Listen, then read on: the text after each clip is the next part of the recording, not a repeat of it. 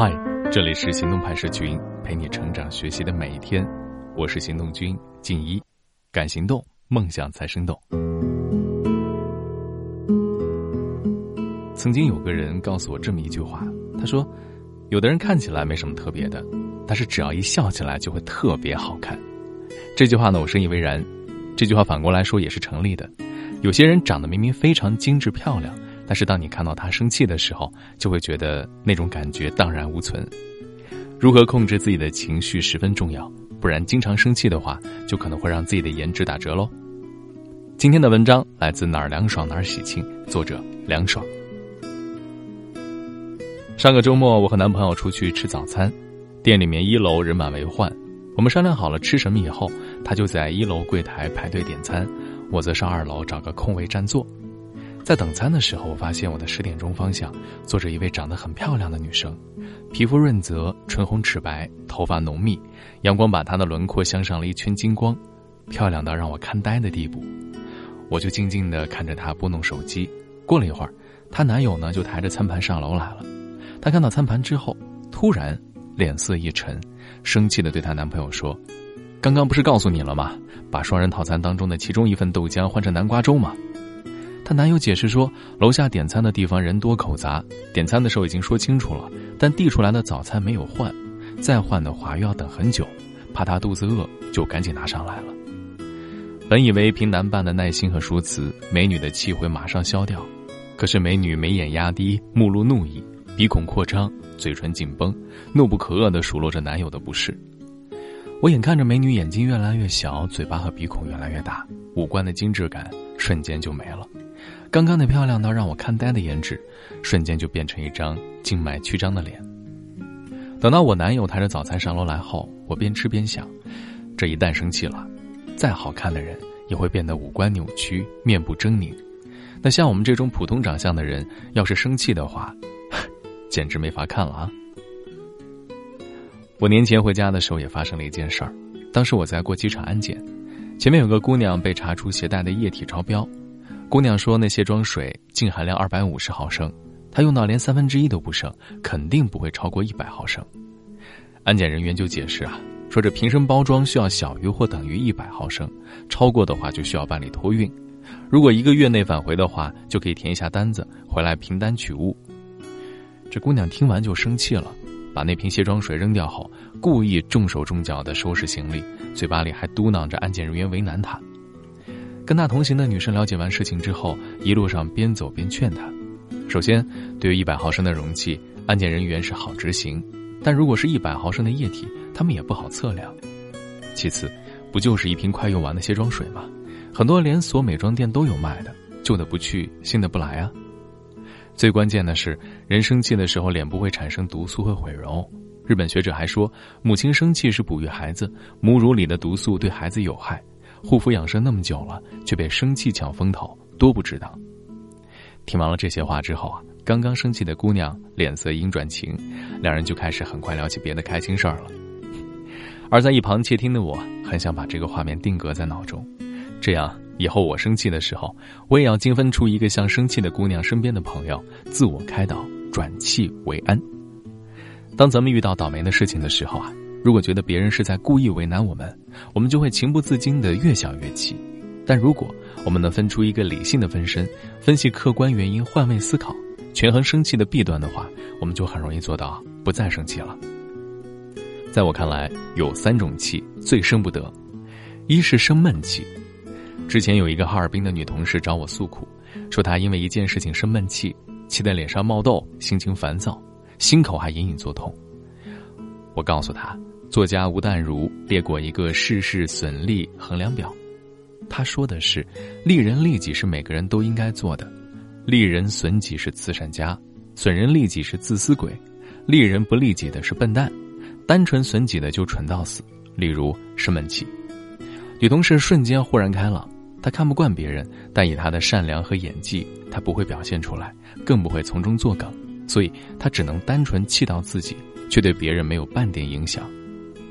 第二是迁怒。这个啊，我又要拿出我同学的例子来说了。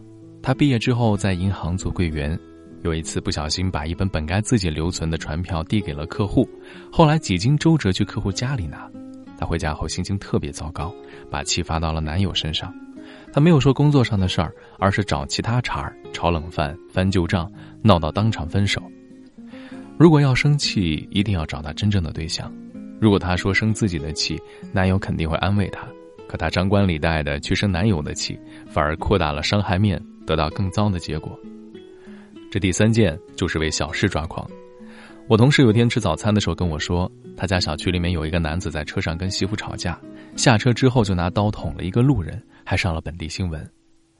有个做设计的朋友跟我讲过，他们公司有一个新员工，跟甲方沟通了好多次，最后甲方打电话来说选第一版，新员工在电话里就发飙了，觉得对方是没事耍他，撂下一句不伺候了，结果他当天的试用期就结束。很多时候我们生气。